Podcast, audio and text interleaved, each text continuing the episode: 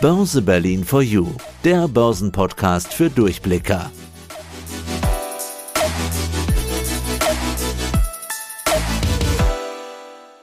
Hallo, mein Name ist Petra Greif und ich arbeite an der Börse Berlin und bin für die Öffentlichkeitsarbeit zuständig.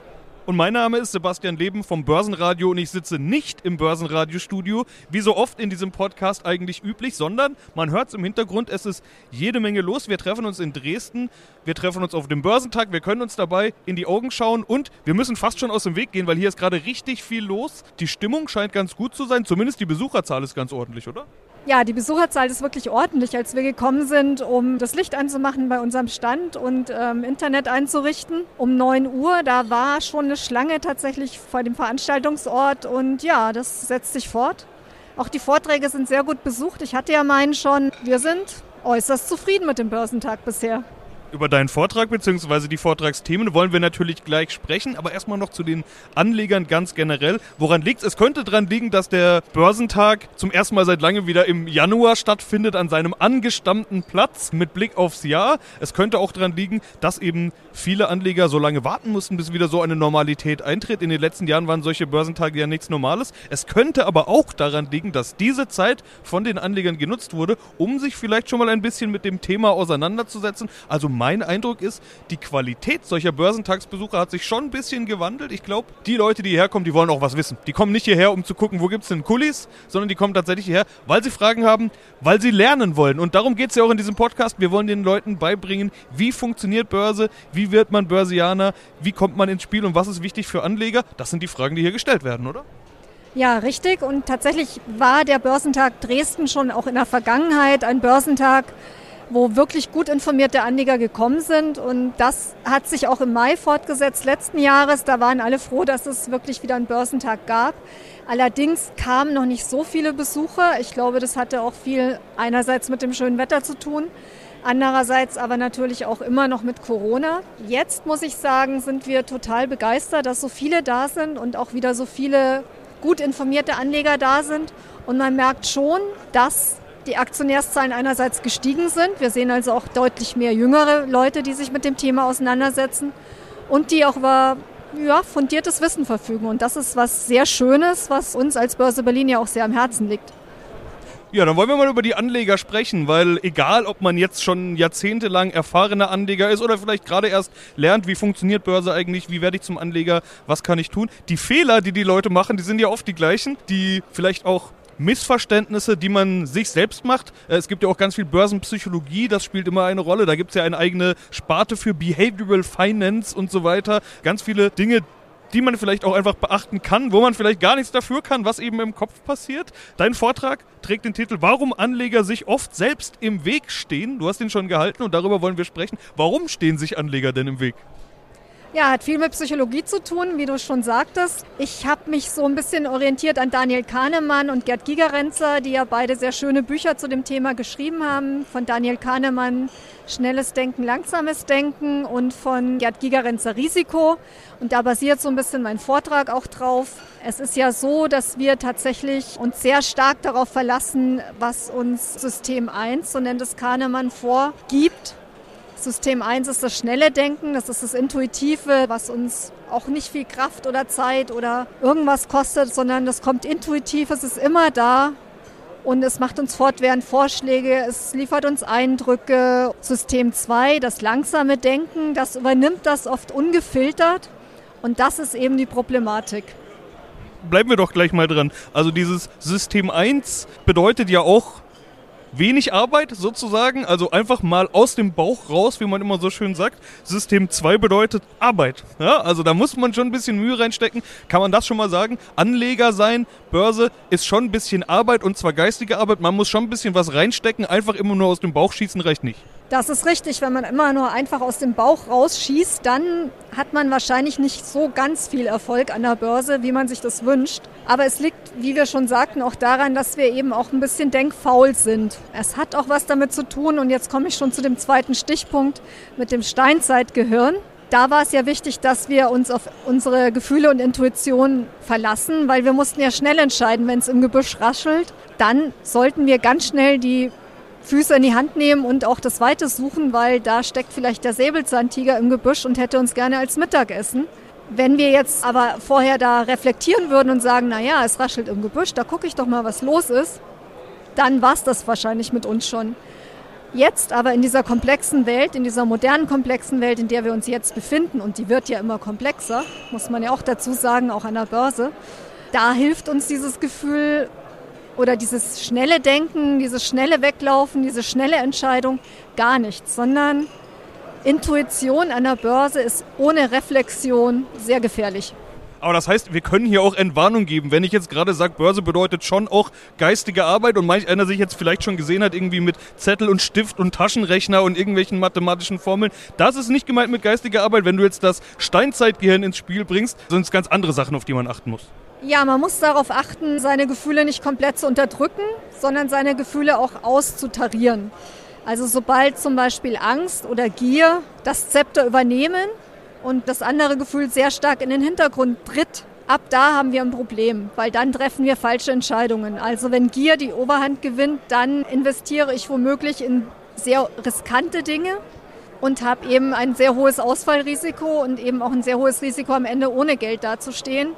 Wenn aber die Angst die Überhand gewinnt, dann habe ich halt das Problem, dass womöglich ich eine Entscheidung gar nicht erst treffe, mein Geld weiterhin irgendwie auf dem Sparkonto lasse und die Inflation, die ja jetzt immer noch relativ hoch ist, das Geld dann auffrisst. Also auch damit mache ich Verluste.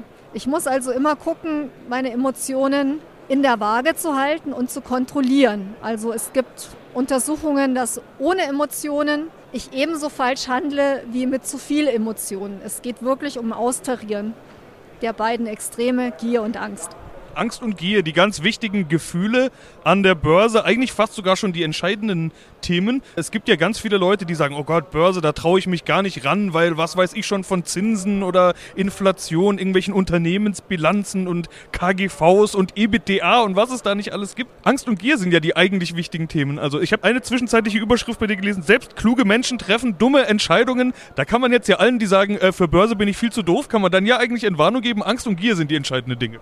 Ja, Angst und Gier sind die entscheidenden Dinge tatsächlich. Das zeigt sich halt an vielen Experimenten, die auch gemacht werden und wo dann geschaut wird, was für Hirnareale flackern denn auf. Und da sieht man ganz einfach, dass es immer die eher unbewussten Emotionen sind, die da wirklich ins Spiel kommen und die man eben beherrschen muss. Deswegen ist es auch so wichtig, Selbstreflexion zu betreiben und sich selber auch ehrlich einzuschätzen. Also neige ich denn jetzt eher dazu, alles auf eine Karte zu setzen? In Vorfreude auf mögliche Gewinne und blende dabei das Risiko aus. Oder aber bin ich jemand, der sagt, oh Gott, oh Gott, oh Gott, das ist mir alles viel zu gefährlich, das möchte ich jetzt nicht machen. Hm, ich verschiebe die Entscheidung nochmal auf morgen und am nächsten Tag ist es natürlich auch nicht besser geworden. Ich habe immer noch Angst, die Entscheidung zu treffen und am Ende treffe ich eben keine Entscheidung und verliere weiterhin Geld, weil ich nicht investiere. Vorfreude ist ein Begriff, den du gerade genannt hast. Gewinne fühlen sich ja so schön an, auch die Freude auf Gewinne fühlt sich so schön an, aber noch schlimmer fühlt sich eigentlich an, was zu verlieren, oder? Das tut fast schon körperlich weh. Das ist richtig, das tut körperlich weh. Das äh, merken wir auch. Also die Verlustangst oder wenn wir Verluste erleiden, dann ist es tatsächlich so, als ob wir äh, oder da werden die gleichen Botenstoffe ausgeschüttet wie bei dem Anblick einer verschimmelten Pizza oder wenn ich mir mit dem Hammer auf den Finger haue. Das ist ja wirklich ein körperlicher Schmerz und tatsächlich Verluste, auch im Bereich Geld, sind ebenso ein körperlicher Schmerz oder werden ebenso stark empfunden wie ein körperlicher Schmerz wie der Hammer auf dem Daumen. Also auch da muss man wieder aufpassen, dass man seine Gefühle so ein bisschen im Griff hat. Keiner will den Hammer auf den Daumen oder die verschimmelte Pizza, aber auch da muss man sich dem Ganzen halt erstmal bewusst werden. Reflexion ist, glaube ich, da das richtige Thema. Genügend reflektieren, um darüber äh, sich im Klaren zu sein, was fühle ich eigentlich hier bei diesen Aktien oder bei dieser Strategie, die ich hier verfahre, bei der Sache, die da passiert ist. Wie schafft man das denn jetzt? Also wie kriegt man seine Emotionen in den Griff? Ist ja nicht nur an der Börse eine wichtige Frage. Ja, das ist richtig. Ich glaube, es hat viel damit damit zu tun, dass man mal einen Schritt zurücknimmt und sich selber beobachtet. Wir kennen alle das Beispiel, wenn wir ein Aktiendepot haben, ein Wertpapierdepot haben und die Kurse steigen, dann gucken wir gerne jeden Tag rein und freuen uns. Dann werden Glücksbotenstoffe ausgeschüttet und wir freuen uns schon auf den nächsten Tag, wenn wir dann wieder ins Depot gucken und die Kurse wieder gestiegen sind. So, was passiert aber, wenn die Kurse fallen? Also wenn es zu Verlusten kommt, dann sagen wir uns gerne, ach, boah, muss eigentlich jeden Tag jetzt ins Depot gucken. Ne? Reicht ja auch, wenn ich das jeden zweiten Tag mache oder einmal in der Woche oder vielleicht einmal im Monat. Also, oder ich vergesse das so ein bisschen, dass ich überhaupt ein Wertpapierdepot habe. Das ist eine Möglichkeit, wie ich mit Verlusten umgehe. Ich verdränge sie einfach. Oder aber ich breche sofort in Panik aus und verkaufe alles. Ja? Auch das wäre ja ein falscher Schritt. Aber wir kennen alle diese Gefühle, dass wir dazu neigen.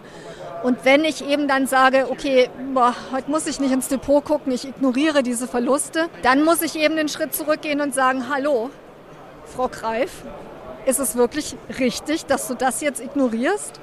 Solltest du dich nicht damit auseinandersetzen? Und auch mal streng dann mit sich selber sein und sagen, ja, muss ich machen. Ich gucke da jetzt rein, ich gucke, wo kommen die Verluste her und ich gucke auch mal genau hin, liegt es am Markt oder liegt es an den Aktien, dass ich mich für die falschen Unternehmen entschieden habe. Ne? Also ich muss auch analysieren. Und dabei muss ich eben dann, wenn ich merke, ich, ich breche in Panik aus, dann muss ich mich einfach wieder runterdimmen. Ja? Es muss jeder dann eine eigene Technik für sich finden. Aber wichtig ist, auf das erste Gefühl, das einen sozusagen anspringt, zu reagieren, nicht indem man handelt, sondern zu reagieren, indem man dieses Gefühl reflektiert. Und dann den Zustand zum Beispiel im Wertpapierdepot analysiert. Jetzt kann es ja sein, dass es jetzt nicht ein Einzelfall ist. Also wir sprechen jetzt ja immer von einer konkreten Begebenheit, dass jetzt einer merkt, oh, die Aktie fällt, macht mir ein schlechtes Gefühl. Kann ja sein, dass man immer Aktien kauft, die fallen oder so weiter. Also es kann ja auch an einem selbst liegen. Ich habe eine Überschrift gesehen, die Suche nach Mustern. Gibt es da, du hast jetzt gerade selbst gesagt, es gibt die einen, die lieber verdrängen, die anderen, die sofort in Panik geraten. Gibt es denn da so Typen? Also kann es sein, dass man sich mal bewusst machen muss, oh je, ich bin ja derjenige, der immer in Panik gerät? Ja, klar, es gibt schon bestimmte Typen. Die einen neigen mehr zu Gier, die anderen neigen mehr zu Angst. Das ist ganz klar und ähm, darüber muss man sich auch im Klaren werden. Und was du jetzt gerade angesprochen hast, diese Suche nach Mustern, ist aber jetzt nicht typabhängig, sondern das ist tatsächlich was, was wir alle, ja, ich würde fast sagen, einprogrammiert haben. Wir suchen einfach nach Mustern, weil uns Muster helfen, die Welt zu verstehen. Also wenn wir Menschen zum Beispiel erkennen, dann erkennen wir die an diesem Schema, an diesem Muster, was wir schon gelernt haben. Zwei Augen, Nase, Mund ist ein Gesicht ja, so erkennen wir auch, wenn jemand jetzt Punkt, Punkt, Komma, Strich macht und das ist in der richtigen äh, Anordnung, dann sehen wir da ein Gesicht. Wir sehen ja auch ganz viele Gesichter irgendwie an Wänden oder ja, das machen wir automatisch. Das ist so ein Erkennen von Mustern. Und da suchen wir überall danach.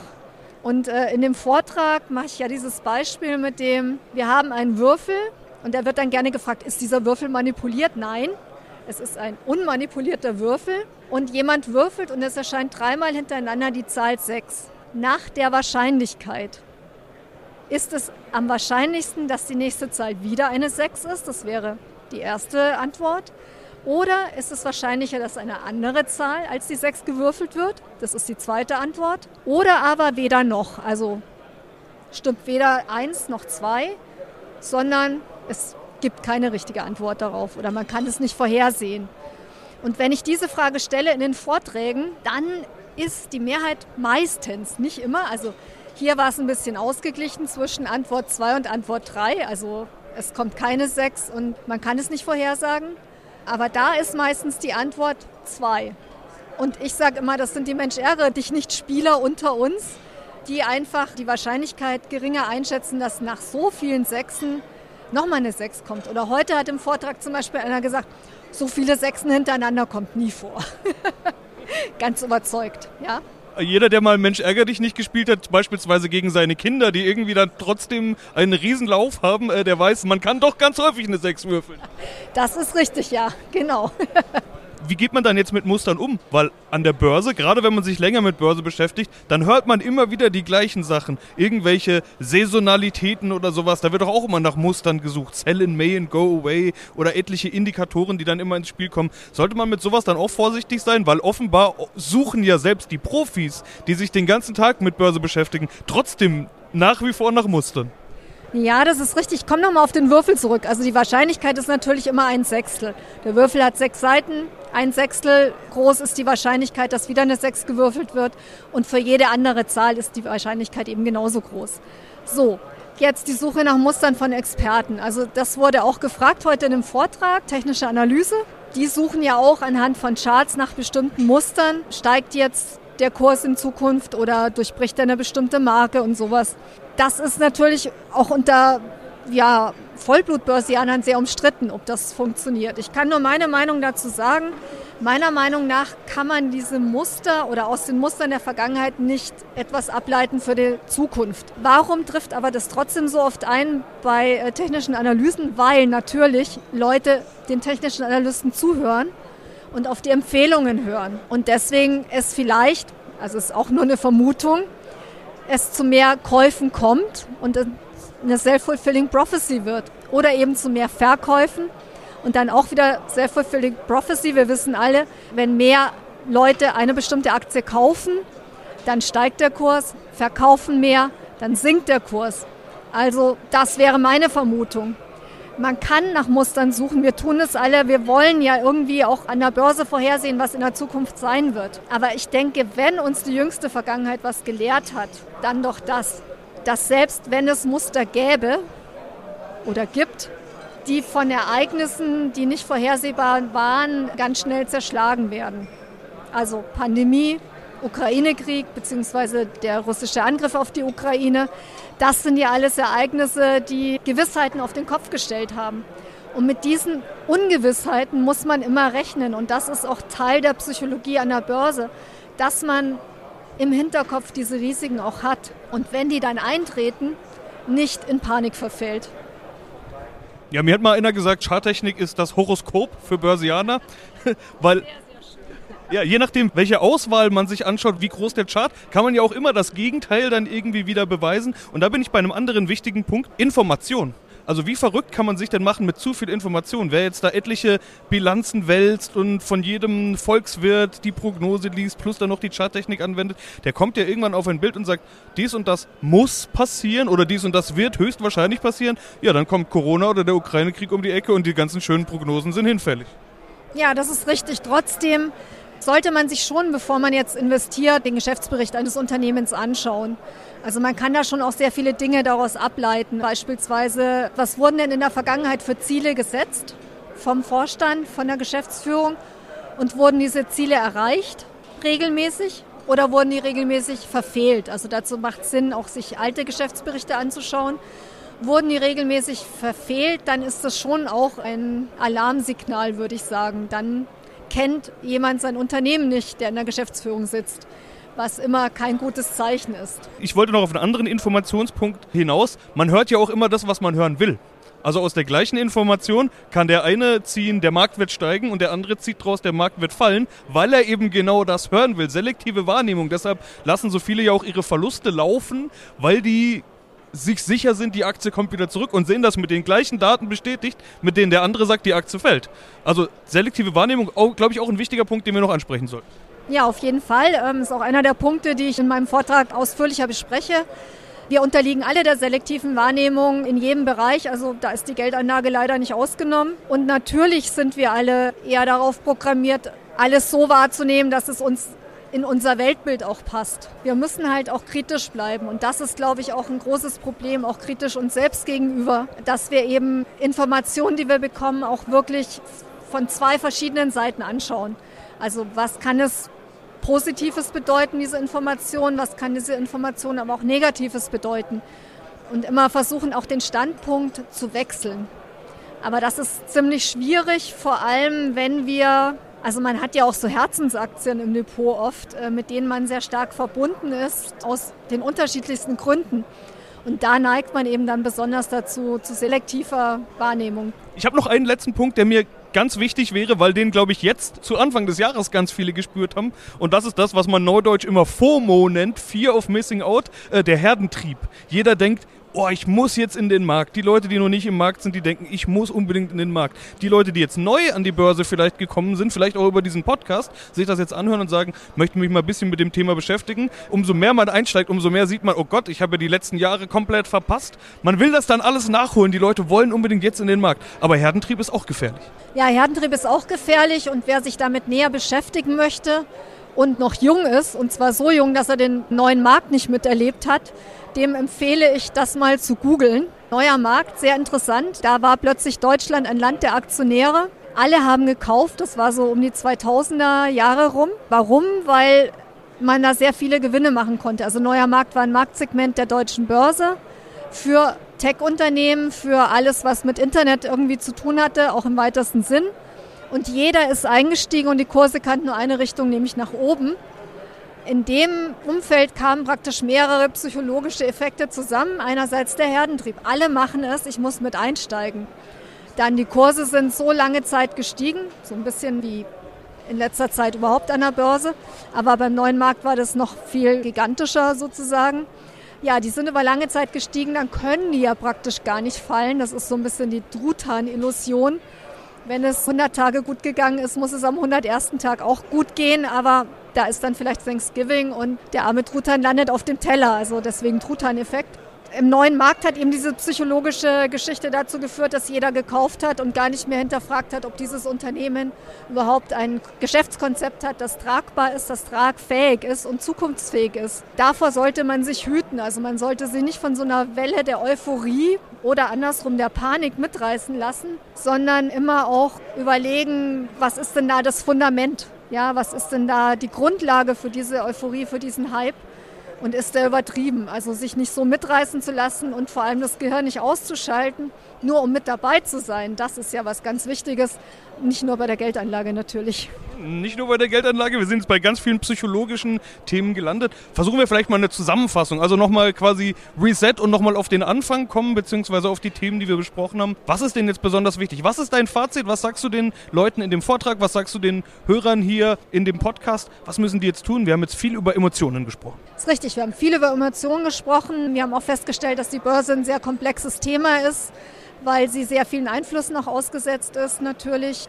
Wir haben gesehen, dass Gefühle eine große Rolle spielen. Deswegen wäre der erste Appell an, an die Zuhörer, darauf zu achten, dass Gier und Angst austariert sind, dass man sich nicht in die eine oder andere Richtung zu stark hineinstürzt. Also weder in die Gier noch in die Angst, sondern dass man versucht, beides in einer vernünftigen Waage zu halten, um dann auch eine zwar schon emotionsbasierte Entscheidungen zu treffen, aber eben, ich erinnere wieder an System 2 mit Reflexion. Ja, also sehr schön, dass System 1 mir eine tolle Aktie vorschlägt, so aus dem Bauch raus. Aber bitte System 2, guck doch mal in den Geschäftsbericht zusammen mit mir und analysiere. Danke. Das wäre ganz wichtig, also diese Ausbalance und auch dieses System zweimal anschmeißen. Ja, dann als nächstes wäre natürlich eine realistische Selbsteinschätzung was sehr Wichtiges. Da sollte man sich nicht selbst ja, beschummeln, sondern sollte auch wirklich ehrlich mit sich sein. Bin ich eher so ein Hassadeur oder bin ich eher so ein ängstlicher Typ? Und Faustregeln. Faustregeln sind was ganz Wichtiges. Also eine schöne Faustregel der Börse besagt ja, lege nie alle Eier in einen Korb was ja im Umkehrschluss bedeutet diversifizieren, also nicht nur Aktien aus einer Branche kaufen, aus einer Region, sondern sich ein breit gefächertes Portfolio schaffen. Das ist ganz wichtig. Und ähm, natürlich die Skepsis. Hier auf dem Börsentag, aber nicht nur hier, sondern generell lauern ja sehr viele Angebote der Finanzindustrie mit tollen Finanzprodukten auf den ersten Blick. Und da sollte man immer skeptisch sein und sollte sich immer die Risiken auch anschauen. Hier auch ganz wichtig, wie hoch sind die Kosten? Ganz wichtig auch, wie steige ich ein und vor allem auch, wie steige ich wieder aus aus der Geldanlage? Das gilt im Übrigen auch für Aktien. Es gibt ja auch illiquidere Aktien, die vielleicht nicht täglich gehandelt werden. Wenn ich mir eine solche Aktie ins Portfolio lege, sollte ich im Hinterkopf haben, dass ich da eben womöglich Schwierigkeiten habe, wieder auszusteigen. Also sollte man sich anschauen, vergessen viele, wäre auch ein wichtiger Rat und natürlich Demut. Und, und da zitiere ich jetzt mal wieder, oder bin ich mal wieder ein bisschen bei Gerd Gigerenzer, der zitiert in seinem Buch Albert Einstein, der gesagt haben soll, man weiß es ja nie so genau bei Zitaten, es geht darum, alles so einfach wie möglich zu machen, aber nicht einfacher. Und Gerd Gigerenzer sagt, es gibt im Prinzip zwei Ausgangspositionen oder Ausgangssituationen. Es gibt eine mit einer hohen Ungewissheit, mit vielen Alternativen und mit einer kleinen Datenmenge. Das wäre jetzt für mich im Prinzip die Börse, das Umfeld, Geldanlage. Und dann gibt es eine Situation mit niedriger Ungewissheit, wenigen Alternativen und einer großen Datenmenge. Das wäre als Beispiel der Wetterbericht. Ja, da haben wir eine große Datenmenge, es wird alles ausführlich analysiert, das ist sehr, sehr, sehr komplex. Aber am Ende kommt eigentlich ein relativ gutes Ergebnis raus. So, jetzt haben wir aber auf der Seite der Börse, der Geldanlage, haben wir hohe Ungewissheiten. Wir haben viele Alternativen, also unendlich viele Finanzprodukte. Und wir haben eine eher kleine Datenmenge. So, was machen wir damit? Gigarenzer sagt, mach es einfach. Ja, und einfach bedeutet jetzt in dem Gigarenzer Buch zum Beispiel Investment in ETFs. Ich würde es gerne noch erweitern in Investment zum Beispiel in Aktien weil Aktien sind leicht verständlich. Was ist eine Aktie? Eine Aktie ist ein Anteilsschein an einem Unternehmen. Und also profitiere ich davon, wenn das Unternehmen sich gut entwickelt. Das kann ich gut verstehen. Ja, ich kann mich informieren. Wenn die Aktie an der Börse gehandelt ist, ist es sehr transparent. Kann ich Geschäftsberichte und so weiter einsehen und habe in der Hauptversammlung auch die Möglichkeit, mich umfassend zu informieren und kann das also alles relativ gut einschätzen. Das wäre für mich so ein Tipp an die Anleger. Macht es einfach, macht es euch nicht so kompliziert, macht hier nicht irgendwie was ganz Großes auf, sonst äh, kommt ihr nie zu einer Entscheidung letzten Endes. Wenn ihr unsicher seid mit Einzelaktien, dann sucht euch ein schönes ETF raus. Guckt aber auf die Kosten, sucht euch auch einen Publikumsfonds aus meinethalben, aber wie gesagt, behaltet die Kosten im Blick schaut an, was gab es an Rendite, rechnet es gegeneinander auf. Ja, und dann macht es mal und schaut euch an, wie die Performance ist. Und wenn die nicht so gut ist, ja mein Gott, ihr könnt wieder aussteigen, dann habt ihr euch vielleicht oder habt ihr noch eine zweite Chance, euch wieder damit auseinanderzusetzen und eine neue Entscheidung zu treffen. Börse einfach machen. Das nehme ich doch als Fazit gerne mit, denn das ist ja auch genau das, was wir in diesem Podcast hier versuchen, euch allen die Börse so einfach wie möglich zu machen. Und jetzt wisst ihr auch, warum Anleger sich häufig selbst im Weg stehen und das müsst ihr jetzt gar nicht mehr tun. Petra, vielen Dank für diese Einblicke. Ja, herzlichen Dank fürs Interview und ähm, hat Spaß gemacht. Börse Berlin for You. Klartext für Börseneinsteiger und Fortgeschrittene. Wir bringen Licht ins Finanzdunkel.